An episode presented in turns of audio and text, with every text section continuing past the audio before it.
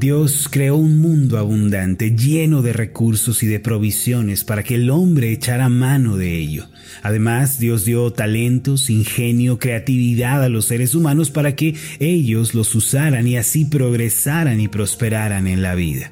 Así también Dios dio el trabajo como un medio de sustento para las personas. De modo que si una persona usa los recursos dados por Dios, explota el potencial del ingenio, del talento y asimismo trabaja con diligencia, lo más natural es que esta persona prospere y que tenga éxito.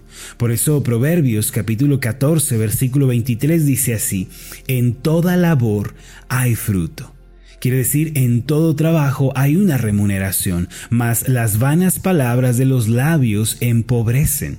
La labor aquí mencionada se refiere al trabajo, al esfuerzo. El solo hablar y planear, si no lleva acciones, mis amados, no redunda en nada. Así también Eclesiastés capítulo 3 versículos 12 y 13 declara lo siguiente, Yo he conocido que no hay para ellos cosa mejor que alegrarse y hacer bien en su vida, y también que es don de Dios que todo hombre coma y beba y goce el bien de toda su labor. Hermanos, Dios nos dio el regalo del trabajo para que pudiéramos sustentarnos y disfrutáramos de la vida. En síntesis, estos pasajes anteriores nos dejan ver que trabajar y emplear los recursos y los talentos dados por Dios lleva naturalmente al progreso y a la prosperidad. Eso es un hecho que la Biblia afirma. Sin embargo, aunque Dios ha dado todas estas cosas en abundancia, como lo son los recursos naturales y el ingenio, esos recursos internos y personales, yo pregunto por qué existe la pobreza. ¿Por qué razón muchas personas, a pesar de que trabajan largas jornadas, eh, tienen talento, lo emplean, emplean su creatividad, por qué no pueden superar las limitaciones financieras? Desde luego existen muchos factores externos que hacen que una persona no pueda prosperar económicamente. No obstante, hay un problema fundamental con relación a la pobreza algo que es extraordinariamente importante que no pasemos por alto. Se trata de la actitud del corazón y la mentalidad de la persona. Aunque no es una generalidad, no quiero generalizar, lo cierto es que muchas personas viven en medio de la pobreza y la escasez debido a su modo de pensar y a su actitud frente a la vida. Y es eso de lo que quiero hablar con ustedes el día de hoy, mis amados ante la pregunta ¿por qué existe la pobreza si Dios nos ha dado todo para salir adelante? Miren, muchos son rápidos en responder que esto se debe al gobierno, a nuestro presidente, a la crisis global, a otros factores externos. Desde luego es más fácil culpar a otros y no tomar responsabilidad. Pero debemos comprender que la pobreza, en primera instancia, se trata de un asunto interno del corazón y de la mente. Ahora, ¿qué es la pobreza en sí? De acuerdo con la Biblia, la pobreza es la actitud de desperdiciar, malgastar, mal invertir lo que Dios nos ha dado. Es desperdiciarse a uno mismo, su talento, desperdiciar su tiempo, sus ideas creativas, sus recursos y por ende terminar desperdiciando el dinero. Proverbios capítulo 6, versículos 6 al 11 dice lo siguiente. Ve a la hormiga, oh perezoso, mira sus caminos y sé sabio, la cual, no teniendo capitán ni gobernador ni señor, prepara en el verano su comida y recoge en el tiempo de la siega su mantenimiento. Perezoso, ¿hasta cuándo has de dormir? ¿Cuándo te levantarás de tu sueño? Un poco de sueño, un poco de dormitar y cruzar un poco las manos para reposo, así vendrá tu necesidad como caminante y tu pobreza como hombre armado. Aquí Dios nos invita a considerar un animalito muy pequeño, la hormiga. Aunque no tiene capitanes ni jefes que la presionen, ella es precavida. Ella es administrada, prevé, recoge su comida en el verano. Es un ser administrado, organizado. Si lo analizamos, la hormiga no es descuidada, no es desatendida. Se anticipa a la situación. Por eso recoge en el verano para que en el tiempo de lluvia, cuando no pueda salir, tenga todo suplido. Es bien administrada. Después el Señor, a través de algunas preguntas, nos deja ver que la actitud del perezoso es terrible. Duerme mucho, desperdicia su tiempo en cosas vanas, no administra, aplica la ley del mínimo esfuerzo.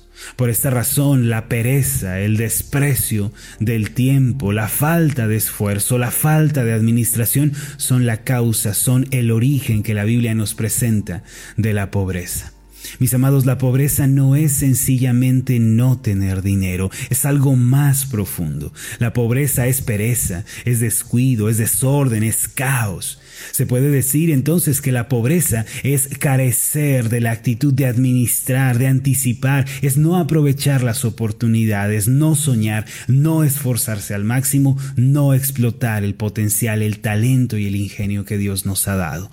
Muchas veces, mis amados, tristemente la persona pobre es una persona que no lee un libro, no abre un libro para leerlo, no se sigue educando, ha dejado de crecer, ha dejado de aprender cosas nuevas, también es una persona que deja las cosas a la mitad, malgasta su tiempo, no se compromete, no es disciplinada, no es ordenada. Ahora, así como la pobreza es una actitud, la prosperidad también lo es. Una persona próspera es aquella que es ordenada, disciplinada, puntual también, pues la prosperidad, hermanos, es la actitud de administrarse debidamente, es ser diligente, visionario, esforzado, es ser precavido. El ejemplo que Dios usa es el ejemplo de la hormiga, un animal trabajador, un animal que se dedica, un animal que es precavido. La prosperidad, hermanos, entonces es el resultado del orden, de la previsión, de la limpieza, de aprovechar bien y sabiamente nuestro tiempo. Proverbios 12, versículo 24 dice así, la mano de los diligentes, subrayen esa palabra, diligentes, prosperará o señoreará, mas la negligencia será tributaria. Me gusta también este mismo pasaje como dice en la nueva traducción viviente. Trabaja duro y serás un líder. Sé un flojo y serás un esclavo. Mis amados, tanto la pobreza como la prosperidad no comienzan con el dinero, sino que nacen en el corazón. No es próspero el que tiene un millón de dólares, porque llegar a un millón de dólares puede ser a través de medios ilícitos, a través de haberse ganado la lotería, etc. Por eso el próspero no es el que tiene un millón de dólares, sino aquel que vive una vida ordenada, limpia, administrada y precavida.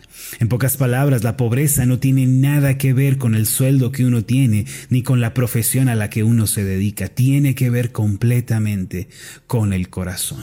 Yo conozco personas que han vivido situaciones traumáticas, terribles penas, pero en medio de ello supieron levantarse y abrirse paso. Aunque su situación no era favorable en un principio, con la ayuda de Dios y con el cambio de mentalidad producido por la palabra y por el Espíritu Santo, cambiaron su situación y salieron adelante. Tales personas tomaron la decisión de fe de no darse por vencidas, sino que creyeron que Dios tenía un propósito en medio de aquello. Luego comenzaron a hacer cambios consistentes en sus vidas. Paso a paso, de menos a más trabajaron. Fueron diligentes. Su situación eventualmente mejoró. Ahora en este punto, mis amados, yo quisiera hacer un alto. Y quisiera también hacer notar algo muy, muy importante. La pereza, el desperdicio, la mala administración, la negligencia son pecados. Nuevamente lo repito, la pereza, el desperdicio, la mala administración, la negligencia son considerados en la Biblia como pecados. En otras palabras, detrás de la mentalidad de pobreza se esconde el pecado. Por eso, para tratar con estos pecados que yacen detrás de esta mentalidad, debemos arrepentirnos y confiar en Jesucristo para experimentar un cambio. El pecado, hermanos, es desorden, es caos, es confusión. Es decir, el pecado destruye nuestra vida. Sin embargo, Cristo vino al mundo hace dos mil años para librarnos de nuestros pecados y así reconciliarnos con Dios. Por eso, aquellos que creen en Jesús, que tienen su confianza puesta en Él, deben distinguirse del resto también en la cuestión de la prosperidad.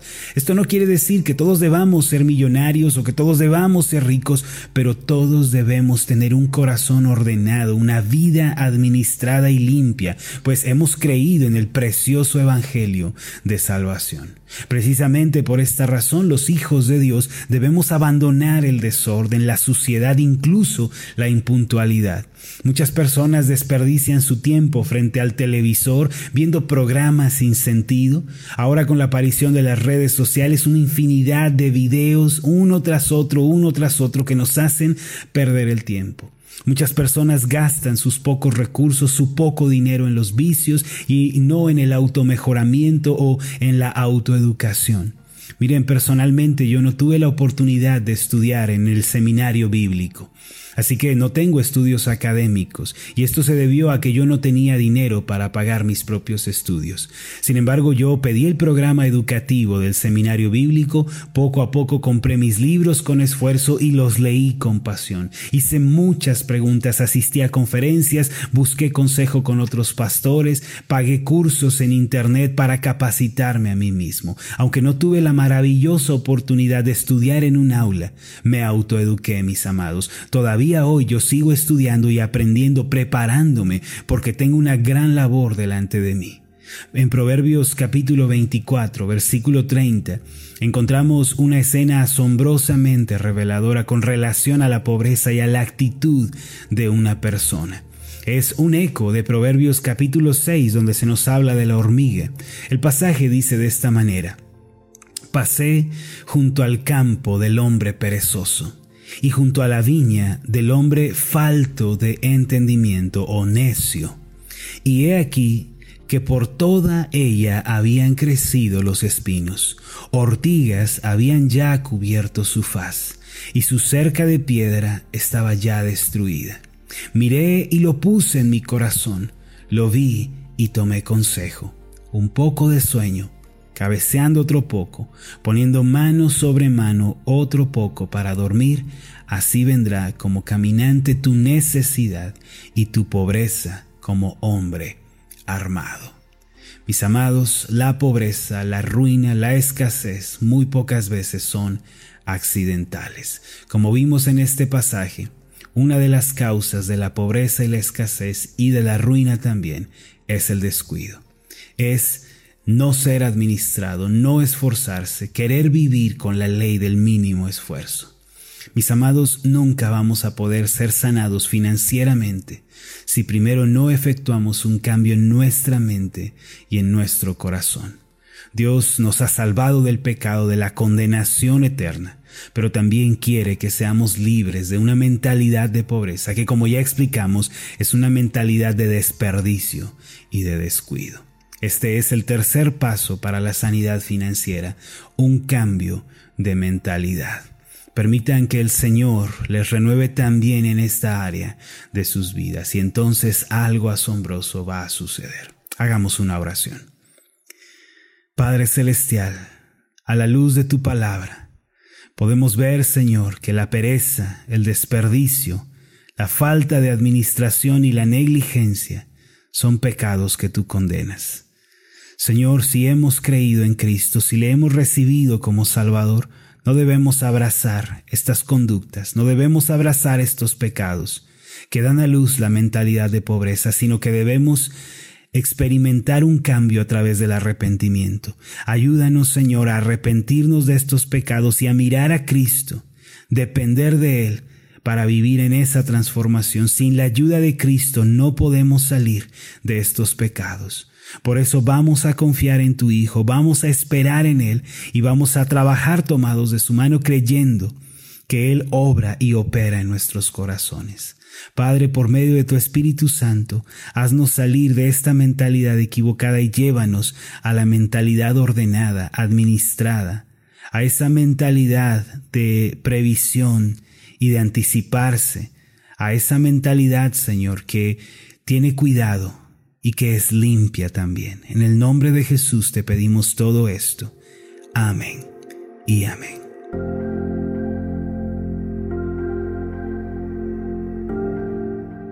Hola, ¿qué tal? Mi nombre es Marlon Corona, soy el pastor de la iglesia Ascender en la ciudad de Zapopan, Jalisco, en México. Le agradezco mucho por haberme seguido con esta meditación. Mi oración siempre es que usted sea prosperado en todas las cosas y goce de una buena salud, así como prospera en su alma. Lo invito a que ore por las meditaciones Ascender y le pregunte a Dios cómo puede usted ser de bendición para este ministerio. Las meditaciones Ascender son impulsadas y apoyadas por nuestros oyentes. Reciba un fuerte abrazo de mi parte. Que Dios le bendiga. Hasta la próxima.